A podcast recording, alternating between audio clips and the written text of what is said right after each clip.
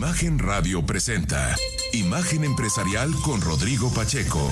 Inteligencia de negocios. Hola, ¿qué tal? Soy Juan Carlos de la C y a nombre de Rodrigo Pacheco, titular de este espacio, me da mucho gusto darle la bienvenida a Imagen Empresarial en este martes primero de agosto. Ya estamos eh, empezando agosto, ya se acabó el séptimo mes del año, vamos al octavo. Y así se nos fue el 2023. ya parece que el día de mañana le voy a estar saludando como si fuese el final del año. Pero bueno, yo le invito a que nos acompañe, inicie su día con la mejor información sobre el cambiante mundo de los negocios, la economía y las finanzas. Comparta conmigo sus opiniones a través de redes sociales. Sígame a mí en Twitter en arroba soy de la C. Y además usted puede encontrar a Rodrigo en arroba Rodpack, también en la misma red social. Eh, usted puede seguirlo también en Instagram en arroba soy Rodpack y en Facebook por medio de la página www.facebook.com diagonal 905. Y aquí quiero hacer una reflexión rápida. Si Threads se hubiese convertido en una fuerza súper aplanadora y que realmente estuviera eh, reteniendo usuarios, Threads es la nueva red social de Meta, pues también aquí estaríamos diciendo los usuarios que tenemos tanto Rodrigo como yo, ¿no? Bueno, ahí creo que es un punto de reflexión porque le compartimos las redes sociales de nosotros, le compartimos también las redes sociales de la empresa, que justo usted puede seguir a Grupo Imagen en arroba imagen-mx y al Excelsior en arroba Excelsior para tener información las 24 horas del día, los 7 días de la semana. Ahí va usted a encontrar todo lo más relevante en contenidos que se generan aquí en esta estación y aparte, reitero, la información más importante para que usted tenga y vaya en su día. Y también le podríamos compartir los threads, pero realmente es que está, eh, la realidad es que este, esta red social está teniendo problemas como, con lo conocido como engagement. Entonces, hay una pequeña reflexión acerca de eh, las redes sociales que le compartimos y cómo es que, a pesar de que sí hubo un gran impulso al principio por ver de qué se trataba de esta nueva plataforma, pues bueno, no ha logrado retenernos a todos. Yo ya vamos, antes de comenzar el, el resumen del día de hoy, vamos a mandar saludos a Bajío, Celaya y San Miguel de Allende a la 105.9 Imagen Bajío. Pepe Báez y a toda su gente les mandamos un caluroso saludo y además algo que también le quiero invitar a hacer es que nos mande un correo a emprendedores arroba, eh, emprendedores arroba gmail.com, emprendedores arroba gmail.com. Ahí nos puede encontrar eh, para platicarnos la historia de su pyme o de su startup o de su emprendimiento. Eh, todos los viernes aquí tenemos historias muy impresionantes, han salido grandes charlas y nos hemos encontrado con gratas sorpresas sobre empresas que nosotros al parecer no teníamos en el radar porque justo eh, pues falta este impulso a veces de comunicación, pero con este vía, este canal que hemos estado abriendo, nos hemos encontrado con muchas historias. Si usted está escuchando esto, este mensaje, pues bueno, le, recuerdo que cheque por favor su bandeja de, correo porque hemos estado intentando contactar a varias. Yo sé que ahorita estamos en un periodo vacacional, pero desde hace un par de semanas pues hemos estado contactando a varios para que seguir dando eh, pues el, que tratar de conseguir más información al respecto y agendar las entrevistas pertinentes. Pero bueno, nosotros vamos al resumen de este programa.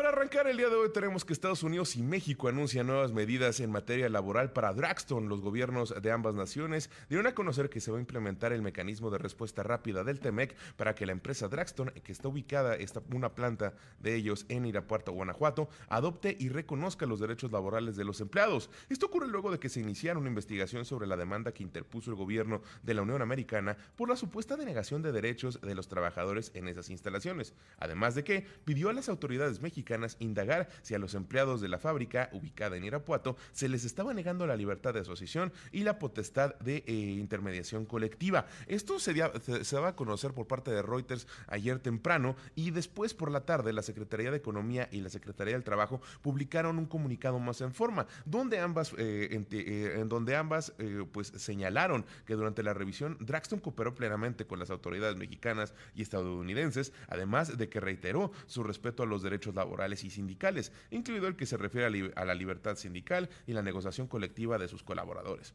En la investigación, en el proceso que llevaron para averiguar qué es lo que sucedía, se determinó la existencia de conductas que pueden construir transgresiones a, la legislación laboral mexicana y una denegación de derechos colectivos por parte de la empresa, debido al despido injustificado de un delegado sindical, actos de injerencia patronal en las actividades sindicales y la omisión de entregar a las personas trabajadoras un ejemplar impreso con en el convenio de revisión integral del contrato colectivo de trabajo y el convenio de revisión salarial 2023. Por lo tanto, detallaron que el plan de reparación incluye diversas acciones y compromisos a cargo de Draxton México. Entre ellos resaltan la reinstalación e indemnización del delegado sindical de conformidad con la ley mexicana. Emisión de una carta de neutralidad, lineamientos y tolerancia cero para asegurar el respeto de los derechos colectivos, compromiso a la no injerencia e implementación de mecanismos de denuncia para el reporte de violaciones laborales y además brindar capacitación sobre estos temas a las personas trabajadoras. Y aquí creo que es importante resaltar, siempre que ha habido un problema laboral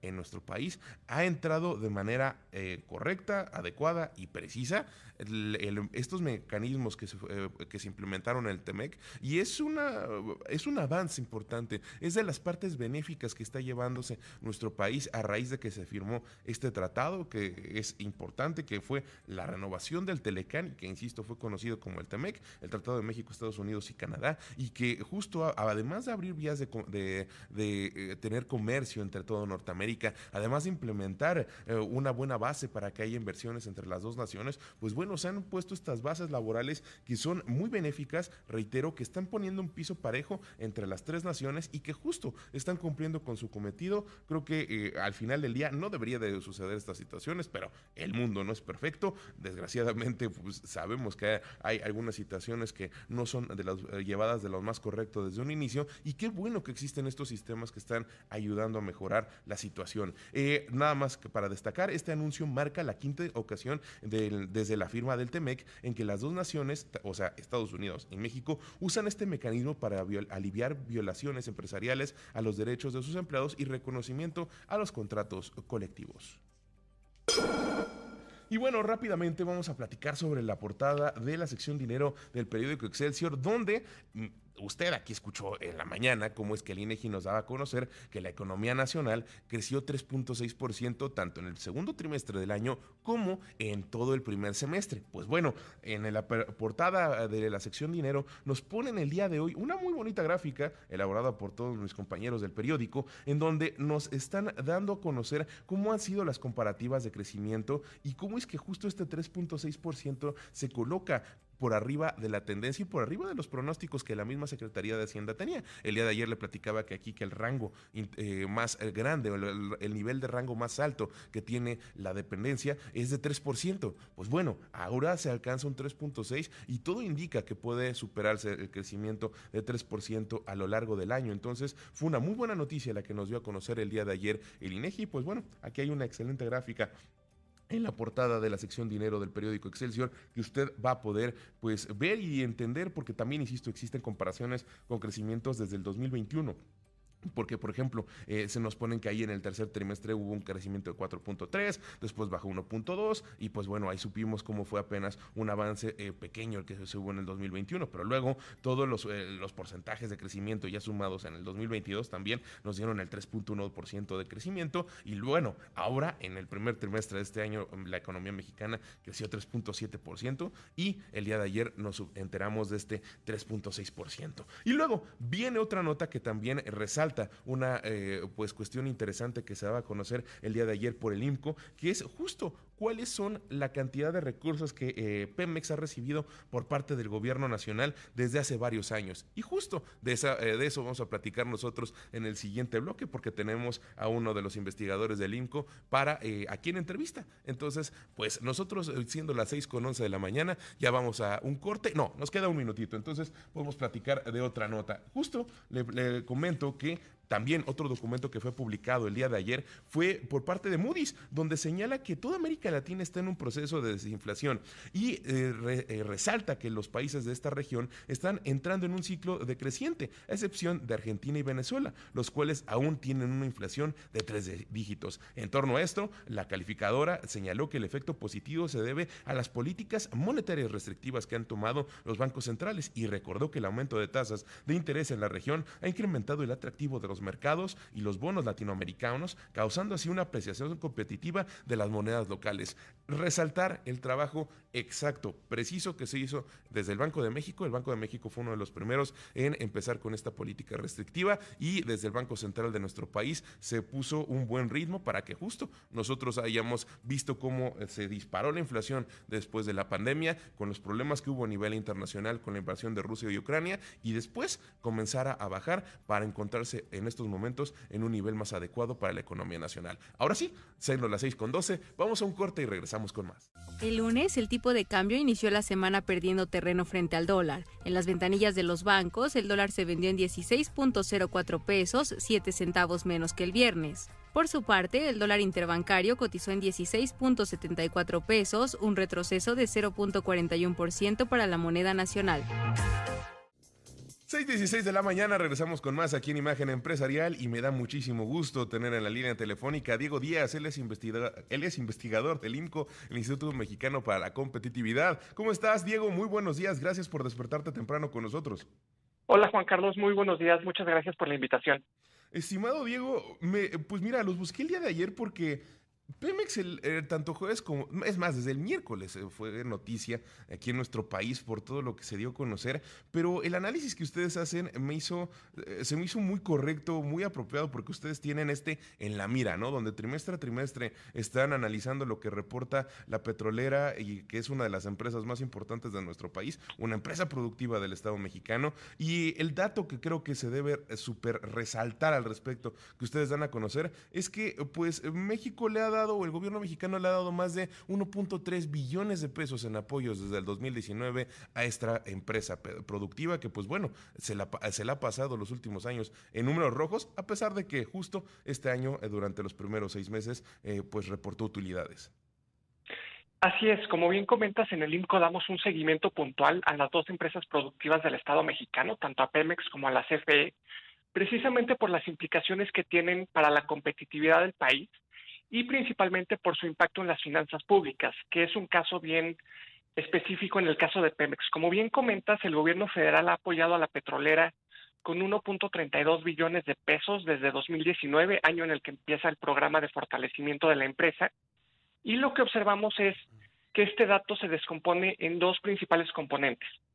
El primero de ellos estamos hablando de 908 mil millones de pesos que corresponden a apoyos directos por parte del gobierno federal. ¿Esto a qué me refiero? Bueno, aportaciones de capital, estímulos fiscales y otro tipo de ayudas. Por ejemplo, ahí entran 23 mil millones de pesos que le dio el gobierno federal a Pemex para que comprara parte de la refinería de Deer Park en Texas. También incluyen pagos que se han utilizado precisamente por la petrolera para la construcción de la refinería de Dos Bocas, la rehabilitación del Sistema Nacional de Refinación, eh, mejorar la cadena de, generación de fertilizantes y también para ayudar a pagar la deuda de la petrolera que asciende a 1.89 billones de pesos. Y por otro lado, adicionales a estos 908 mil millones de pesos, tenemos una estimación que hace la propia petrolera por 416 mil millones de pesos y que corresponden a recursos que la petrolera dice que ha dejado de pagar al gobierno federal por concepto del derecho por la utilidad compartida. Hay que señalar que eh, desde 2019 a la fecha, la tasa de este derecho, que es la principal contribución de Pemex, pasó del 65% al 40%. Es decir, Pemex ha dejado de pagar una cantidad importante de recursos, más de 400 mil millones de pesos, que al final de cuentas se reflejan en parte del boquete fiscal que ha representado esta política de apoyos a la empresa y que en total suman estos 1.32 billones de pesos, que no es un monto menor. Creo que es una, de entrada son muchas cifras y es importante desmenuzarlas. Y aquí te quiero preguntar, eh, los datos nos señalan que la deuda de Pemex es casi dos economías mexicanas. Son casi dos billones de, dólares lo que tiene de deuda la, compañía, que es, insisto, una empresa productiva del Estado mexicano que no ha sido tan productiva los últimos años.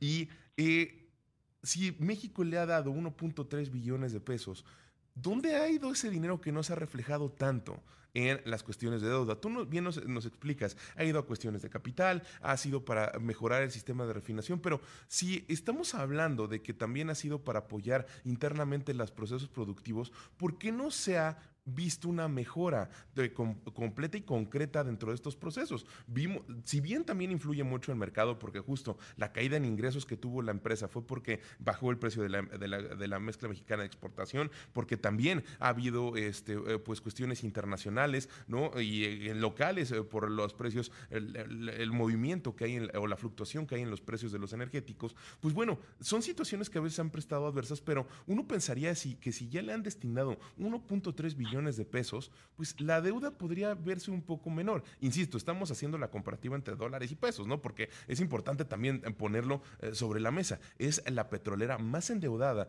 de todo el planeta. Así es, mira, no queda del todo claro en dónde han terminado estos recursos desde una perspectiva de eh, la mejoría de algunos de los indicadores operativos de la empresa propiamente. Eh, a pesar de estos 1.32 billones de pesos de apoyos, la petrolera registró en este primer semestre del año la menor cantidad de producción de crudo, de petróleo crudo, en los últimos 13 años. Cayó 5.6% en comparación con la cantidad de petróleo eh, extraída hace un año. También vemos una caída importante en la producción de gasolinas y de diésel. Eh, las gasolinas cayeron 2%, el diésel cayó casi 12%, y en ese sentido, sí es algo que también nos preguntamos en el INCO de dónde, queda, dónde han quedado estos recursos y por qué no se han reflejado o se han materializado justamente en incrementar estos indicadores operativos que al final de cuentas terminan impactando en la situación financiera de la empresa. Si Pemex no produce petróleo, pues esto necesariamente se va a reflejar en sus ingresos y eventualmente en sus utilidades operativas y en su patrimonio eh, contable, que al final de cuentas este patrimonio lo que nos dice es cómo se relacionan los activos de la empresa con sus pasivos. Estamos hablando de que hoy en día sus pasivos prácticamente duplican a sus activos. Esto eh, lo que nos refleja es un deterioro muy importante en la situación financiera, pues una empresa normal, no una empresa productiva del Estado mexicano, una empresa normal que tuviera un patrimonio negativo como lo tiene Pemex estaría quebrada. Claro, y es justo lo que se ha mencionado desde hace mucho tiempo. Y de hecho en la conferencia de prensa que daba Octavio Romero Oropresa, director general de Pemex, el miércoles de la semana pasada, él decía que realmente las cifras que giran alrededor son erróneas y él ha presentado otros datos de cómo desde que inició la administración del presidente Andrés Manuel López Obrador ha habido una mejora en producción, una mejora en procesos y que eso los ha ayudado, entre comillas, a volverse, eh, otra vez, eh, reitero las entre comillas, un poco más rentables. ¿Esto es cierto realmente? ¿Esto es cierto en los últimos cuatro años? De acuerdo con los datos que ustedes han analizado, ¿sí se han vuelto un poco mejor las operaciones? Porque nos lo acaba de decir. Al final del día no se ve reflejado este dinero en una mejora en la producción. Y entonces, si la petrolera no está mejorando su producción, entonces, ¿en dónde está mejorando? Mira, Pemex está refinando más eh, petróleo y está produciendo más petrolíferos pero este incremento no se está dando ni en gasolinas ni en diésel, donde se está dando el incremento es en el combustóleo. El combustóleo no es un producto que tenga un valor agregado alto, de hecho no, no se compara con, la, con el valor ni del diésel, ni de la turbocina, ni de las gasolinas. Es además bastante contaminante y en ese sentido lo que están produciendo es un subproducto que no tiene mayor valor en el mercado. No hay un mercado para el combustóleo y eso hace que su precio sea comparativamente menor que el de otros petrolíferos. Es ahí donde se está viendo el incremento, que no es algo que beneficia a la empresa realmente, eh, pero que se busca generar esta cifra un tanto engañosa de que se está produciendo más, sí, pero tienen que señalar que se está produciendo más combustóleo. También cuando hablan de que se está incrementando la plataforma de producción de Pemex de, hidrocarburos, ya no, sola, ya no consideran la producción de petróleo crudo, que es la que está cayendo, sino que le suman la producción de condensados que es también una manera un tanto engañosa de presentar este un supuesto incremento de la producción que no se ve reflejado en los datos de la propia empresa, que como te comentaba, está en mínimos de los últimos 13 años en cuanto a la producción de crudo. También cuando el gobierno federal sale a decir que la deuda de Pemex ha caído, pues presentan las cifras en dólares constantes cuando deberían de presentarla en dólares corrientes cuando les conviene las, la presentan en el saldo en pesos.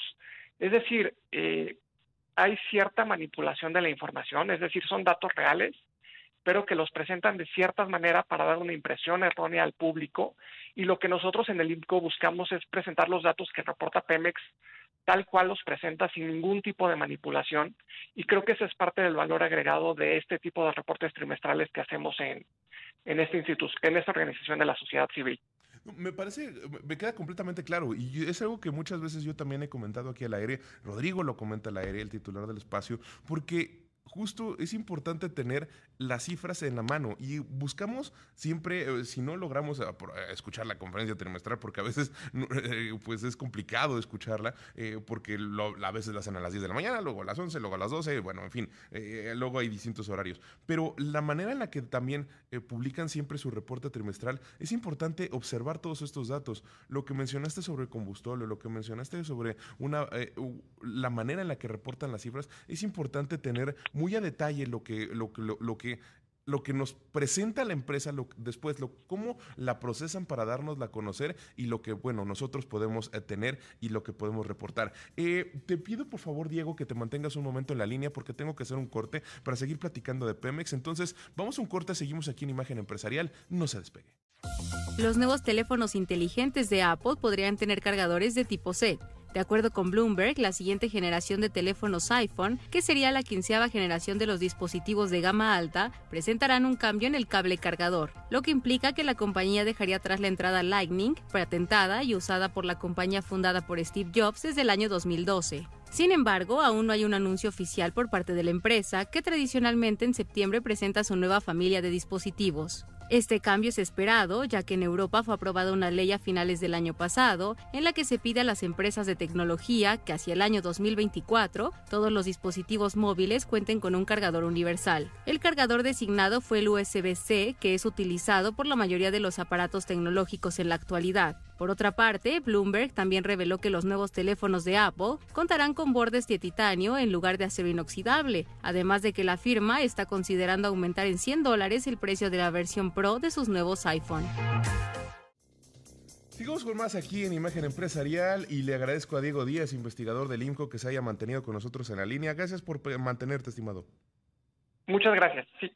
Pues bueno, creo que también algo que es importante, después de que empezamos a desmenuzar el reporte que ustedes hacen, los reportes de la misma empresa productiva del Estado, Pemex, y además de la información que nos dan a conocer después de haberla procesado, creo que es importante entrar a un punto fino que es justo ¿Cómo son los pagos de deuda que tiene que hacer Pemex? Son números impresionantes los que tiene que cumplir en los siguientes cuatro años. Y justo nos mencionabas hace unos momentos, no sabemos exactamente a dónde hayan ido todos los recursos. Lo que sí sabemos es que la semana pasada se dio a conocer que se le estaban inyectando alrededor de 3.6 mil millones de dólares para cumplir con estos vencimientos de deuda. ¿Qué es lo que tiene que cumplir la petrolera estatal? Claro, mira, lo platicábamos al inicio, Pemex tiene una deuda total de 1.89 billones de pesos, estamos hablando de 110 mil millones de dólares, aproximadamente el 6% del PIB. Y si desglosamos esta deuda, vemos que la deuda de corto plazo, es decir, aquella que tiene vencimientos menores a un año, alcanzó su máximo nivel en los últimos 13 años. Estamos hablando de 517 mil millones de pesos que se tienen que pagar en menos de un año y esto le mete mucha presión a Pemex porque hace que su calendario de vencimientos de esta deuda sea en, un periodo relativamente corto de tiempo. Estamos hablando de que en un plazo exacto de cuatro años, eh, Pemex deberá pagar el 52% de su deuda. Estamos hablando de que tendrá que hacer frente al vencimiento de 974 mil millones de pesos de deuda entre el primero de julio de 2023 y el 30 de junio de 2027. Esto es una cantidad muy alta para un periodo muy corto de tiempo y que hace que Pemex tenga un serio problema, un serio problema de liquidez, en el sentido de que no tiene los recursos para hacer frente a estas obligaciones y tiene dos alternativas básicamente. Una es patear el balón y refinanciar la deuda, con la implicación de que este refinanciamiento puede ser a tasas de interés mucho más altas, que le metan todavía una mayor presión a la empresa por el pago de intereses, o bien voltear hacia el gobierno federal, a que el gobierno federal le dé aportaciones de capital para que pague el, saldo de su deuda con cargo a la hacienda pública y con cargo, al final de cuentas, a los ciudadanos que pagamos impuestos o que vamos a dejar de recibir bienes y servicios públicos por este tipo de recursos que terminan en Pemex y no en temas como salud, educación o seguridad. Ahora, ¿el gobierno tiene presupuestados estos apoyos a Pemex? Hasta donde yo tengo entendido, las veces que reviso los precriterios y luego los criterios de economía, no hay un apartado que diga vamos a apoyar a Pemex con tanto dinero. ¿De dónde salen estos recursos? Mira, ese, ese dato aparece en el presupuesto de egresos de la Federación. Eh, aparece como transferencias por parte de la Secretaría de Energía. Entonces hay que ir a la partida presupuestal de la Secretaría de Energía y aparece con el concepto de inversiones financieras. Está muy expandido en el presupuesto. Eh, y, eh, por ejemplo, para este año se contemplaba una aportación a Pemex por 17.2 mil millones de pesos. Sin embargo, en lo que va del año ya van 17.7, es decir, ya en seis meses, de hecho en los primeros tres meses del año ya se había superado todo el presupuesto de apoyos a Pemex para todo el año.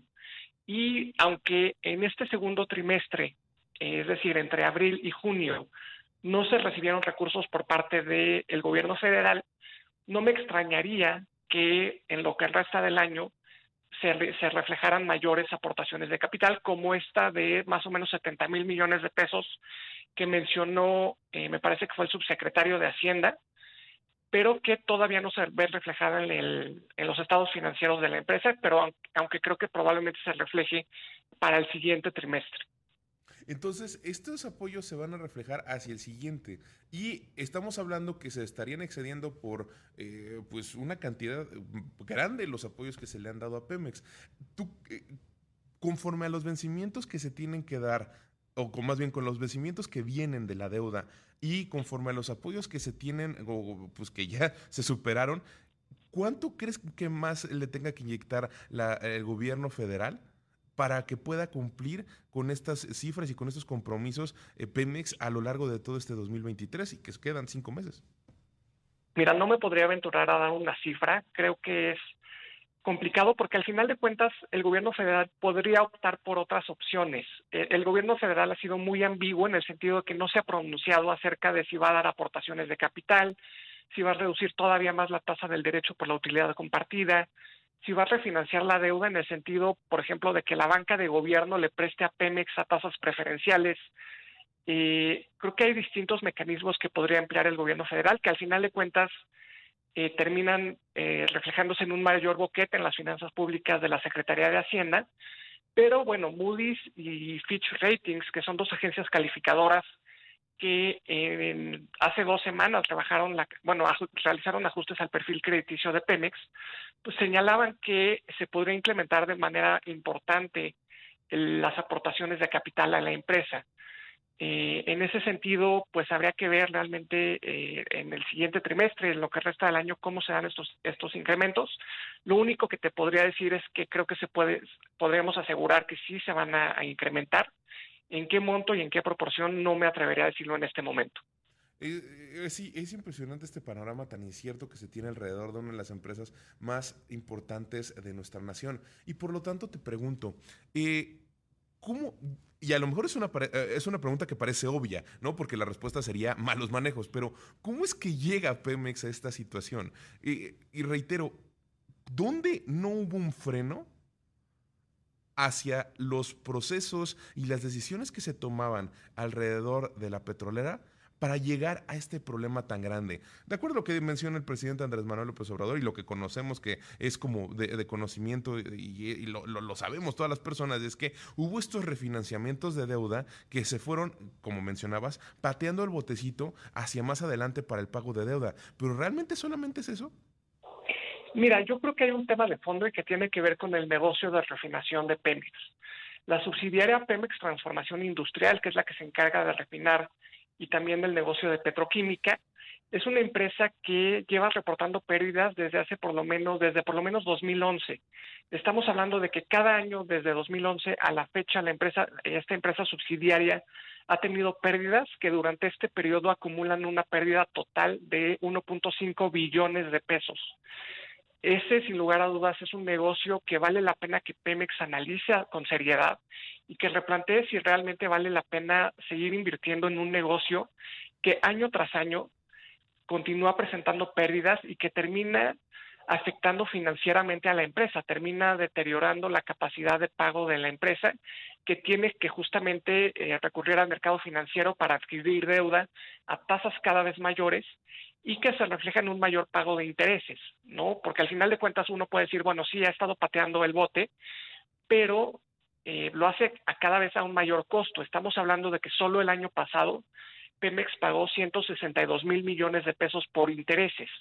Estamos hablando de un promedio de 440 millones de pesos al día solo de intereses de su deuda que terminan eh, presionando todavía más a la petrolera en el corto plazo, que pues no solo tiene que pagar intereses, tiene que pagar las pensiones de sus trabajadores que son onerosas, tiene que eh, realizar su operación del día a día, tiene que seguir explorando, tiene que seguir invirtiendo, eh, tiene que seguir produciendo hidrocarburos, petrolíferos más bien, y en ese sentido lo que se lo que ha pasado es que se ha venido acumulando un mayor pago de este tipo de conceptos que la empresa simplemente no puede pagar y que pues, ha terminado recurriendo al gobierno federal para que la apoye.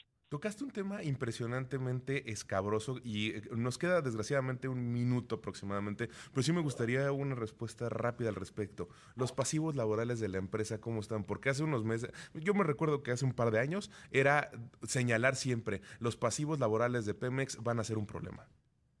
Mira, al día de hoy Pemex tiene un pasivo laboral de 1.34 billones de pesos. Estamos hablando de que una tercera parte de sus pasivos totales corresponden a este concepto. Solo en comparación con un año creció 7.4%. Estamos hablando de que creció en más de 92 mil millones de pesos, que eh, pues hace que Pemex tenga un serio problema eh, porque estos pasivos contingentes pues, eventualmente va a tener que pagarlos. Y pues al, día de hoy no se ve cómo vaya a hacer frente a este tipo de obligaciones que terminan también incidiendo en esta situación financiera de la empresa. Por todos lados ah, se ven focos rojos alrededor de la operación de Pemex. Es una desgracia porque es una empresa clave. Sí, es cierto lo que dice el presidente Andrés Manuel López Obrador. Es una empresa clave para el Estado mexicano, pero pues no se ve cómo pueda mejorar la situación y, y no se vislumbra la luz al final del túnel. Diego Díaz, investigador del IMCO, gracias por haber estado con nosotros. Al contrario, muchas gracias, Juan Carlos. 6.40, vamos a un corte, regresamos con más. Desde el Congreso de los Estados Unidos siguen buscando limitar el acceso de China a chips avanzados. El representante Mike Gallagher, republicano y presidente de la Comisión Especial sobre China de la Cámara de Representantes, en conjunto con Raya Krishnamurti, demócrata y miembro de la misma comisión, pidieron a la secretaria de Comercio de Estados Unidos, Gina Raimondo, que modifique las normas para la exportación de chips de inteligencia artificial. Esta solicitud fue presentada a pesar de que las restricciones impuestas por la Unión Americana en octubre del año pasado impidieran a China acceder a los mejores chips fabricados por empresas estadounidenses como Nvidia e Intel, además de imponer límites sobre la velocidad a la que estos elementos pueden comunicarse y otros sobre la velocidad de su procesamiento. Los legisladores instaron a la secretaria y a toda la administración del presidente Joe Biden a considerar cómo cortar el acceso de las empresas chinas a los chips de computación avanzada en la nube, donde las principales firmas estadounidenses como Amazon, Microsoft y Google los ofrecen en alquiler como parte de sus servicios de computación en la nube. 6:45 de la mañana, regresamos con más aquí en Imagen Empresarial. Y bueno, ya hablamos de todos los datos, todas las cifras alrededor de lo reportado, de lo que conocemos de Pemex.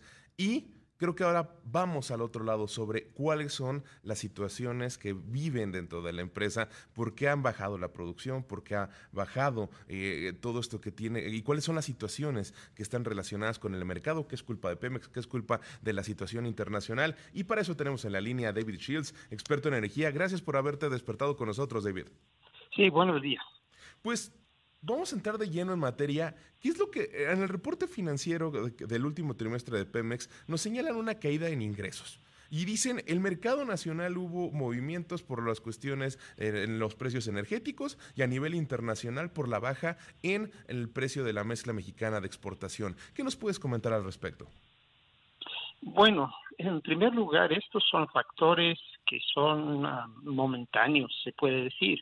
Ah, sin embargo, lo que estamos viendo en Pemex es una situación que es estructural, que viene de mucho, de mucho tiempo atrás, excesivo de endeudamiento, indicadores de producción que vienen a la baja. Y yo creo que estos factores preocupan más a las calificadoras y deberían de preocupar, preocupar más al gobierno que los factores momentáneos, ¿no? Lo, que vimos es que las calificadoras de crédito rebajaron la nota de Pemex, le asignan una perspectiva negativa porque en general su desempeño es, su desempeño operativo es débil y, no se ve pues de dónde va a salir el dinero eh, para pagar sus operaciones, para pagar sus deudas en el mediano y largo plazo. Hay dudas sobre el cumplimiento de pago de sus, de sus compromisos financieros. Y, yo creo que eh, esos son factores que van mucho más allá de lo inmediato. las calificadoras lo que están viendo es que no hay claridad sobre cómo Pemex podrá invertir para aumentar su producción de reservas de petróleo y efectivamente, como bien dices, la producción sí está a la baja en todos los niveles, en todos los renglones, o sea, tanto de petróleo crudo como de gasolinas, y, y sí es preocupante. No vemos pues que Pemex tenga la estructura de capital que necesita, al mismo tiempo enormes gastos en la nueva refinería, enormes gastos en diferentes áreas, y, eso es lo que está generando la preocupación. Ahora, desde el gobierno federal se ha dicho mucho, es que lo que se está haciendo es para hacer sus autosuficientes, es que esto en un futuro nos va a ayudar a aumentar la producción, es que esto en un futuro nos va a ayudar, pero ¿cuándo vamos a poder ver ese futuro y realmente, con base en el análisis que tú haces, sí va a poder ayudar a que la petrolera salga del hoyo en el que se encuentra? Pues yo creo que Pemex necesita otra estructura de capital y también un plan de negocios realista, porque el, plan de negocios de Pemex es sumamente deficiente, no está permitiendo aumentar la producción, tenemos el problema de los otros datos del gobierno, porque ayer dijeron que la producción de crudo está aumentando, lo cual es falso. El presidente ha dicho que vamos a tener autosuficiencia en este gobierno, lo cual es falso, porque estamos importando todavía dos tercios de las gasolinas que, que consumimos en el país eh, la producción de crudo está en menos de 1.5 millones de barriles diarios y, no podemos tener este doble discurso, o sea, autosuficiencia a finales de, del sexenio, pues se basan en una refinería que no se ha construido bien, probablemente no va a operar bien, se basan en una refinería, otra refinería, Deer Park, en Texas, que realmente es una refinería de Estados Unidos. Eso no es autosuficiencia importar gasolina de Estados Unidos y no se han rehabilitado las refinerías en el país. El gobierno dice que sí, pero en los hechos no ha sucedido. Entonces, si tenemos ese doble discurso, pues estamos realmente perdidos. David, me espanta un poco, me alarma el, comentario que hiciste. No es muy seguro que no opere bien la nueva refinería. He escuchado por muchos eh, lados a distintos expertos que todos tienen una opinión diversa sobre lo que va a ocurrir con estas nuevas instalaciones de Pemex. Hay quien dice que, eh, pues eh, sí, al final, a pesar de que es un gasto impresionante, sí va a poder apoyar un poco. Hay quien dice, sí es que hay fallas en los planes. Tú mencionas, es factible que no opere de manera adecuada. ¿Por qué? porque está mal en absolutamente todos los sentidos. O sea, la, la concepción técnica y la construcción tiene tantos problemas, tantas deficiencias, que yo, yo estoy en lo personal convencido de que nunca va a operar bien. Y, y podemos empezar simplemente por, por un suelo débil que se está hundiendo en algunas partes, y, sobre ese suelo no se puede construir bien una refinería. Luego hay todo tipo de plantas que no se han instalado bien, que están a medias, no, no han hecho ductos que necesitan, no, no hay producción de diversos elementos, por ejemplo, los aditivos de las gasolinas, Ah, no hay instalaciones apropiadas para evacuar las gasolinas y el diésel, no se sabe bien de dónde viene el petróleo crudo para esa refinería. no se ha construido la planta de fuerza, o sea, la planta de cogeneración eléctrica, no hay abasto de gas natural, eso es una tarea pendiente. el cuarto de control de la refinería está mal construida, está mal construido, está hecho en un edificio de vidrio, lo cual es absolutamente inadecuado. Podemos estar todo el día analizando aspectos de esa refinería. Ha costado hasta el momento 20 mil millones de dólares y va para mucho más. Y no vemos pues cuándo va a producir bien o si es capaz de producir bien, que es la duda que yo tengo. Es una duda que es viniendo desde tu voz experta en este sector, creo que es muy importante que prestemos atención. Pero ahora, entonces quiero preguntarte, ¿en dónde se basa el gobierno nacional para decir es que sí va a ser benéfico, es que es una obra que sí nos va a apoyar? ¿Cuál es la idea que ellos tienen eh, plantada para que al final del día pues nos presten, nos pongan un panorama completamente distinto al que otros expertos han dicho como tú, que es la refinería tiene muchos problemas y quién sabe si llegue a ser algo benéfico para el país. Bueno, ellos lo que plantean, que es la idea original, es que es, va, a ser una refinería muy grande que va a producir 340 mil barriles diarios de combustibles, que es una, una aportación bastante fuerte. Ah, es una aportación que efectivamente podría contribuir a la autosuficiencia en, en, gasolinas, a la autosuficiencia en combustibles en general. Pero si al final del día no funciona o funciona muy deficientemente, pues no se ha logrado el propósito. y aparte creo que si tú tienes este planteamiento, al final del día, si te estás dando cuenta de todas las cosas que salen mal y que están en contra, pues también tendrías que darte cuenta de que pues puede ser un error llevar a cabo el proyecto, ¿no?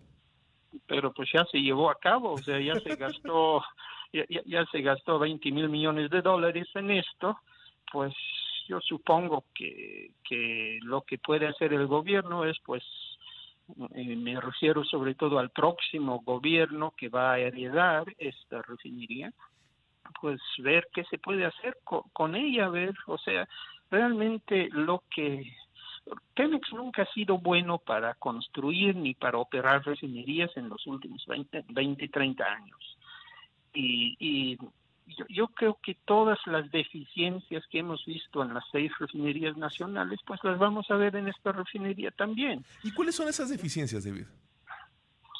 Pues, pues dónde empezar. simplemente eh, es una, son, son refinerías muy, muy mal hechas se puede decir, no tanto las antiguas. Las antiguas pues sí estuvieron bien hechas, pero ya, ya dieron de sí. O sea, son refinerías que necesitan rehabilitación, reconstrucción, no se ha dado bien esa tarea, se han contratado mal las obras, se han hecho obras deficientes y sobre todo el, son refinerías que tienen altos costos, y que no dan una rentabilidad. O sea, la refinación de Pemex en cada reporte tiene pérdidas.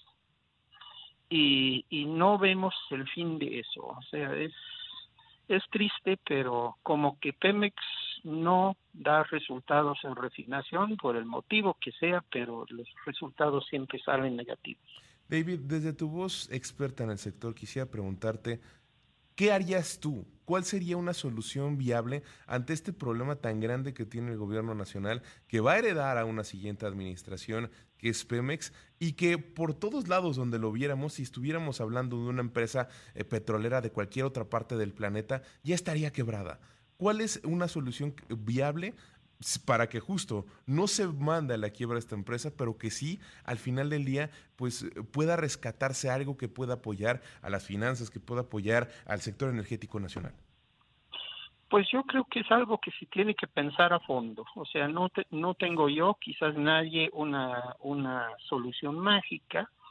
Lo, lo que se tendría que ver es analizar a fondo cada detalle de Pemex, ver qué es lo que funciona, qué es lo que no funciona, Lo que no funciona, cerrarlo o incluso venderlo. Lo que funciona, asegurar la, rentabilidad de cada detalle, de cada área pero pensar en rentabilidad, que todo, que todas las operaciones dejen dinero y obviamente pues reestructurar en cuanto al personal, en cuanto a los técnicos, reestructurar la Claro, porque tienes el problema de los pasivos que es algo que también está ahí latente, ya lo escuchamos también en la anterior entrevista que teníamos con el IMCO. Y David Shields, experto en energía, te doy las gracias por habernos acompañado el día de hoy y te doy las gracias por habernos dado eh, un análisis al respecto de lo que sucede con la empresa productiva del estado Pemex.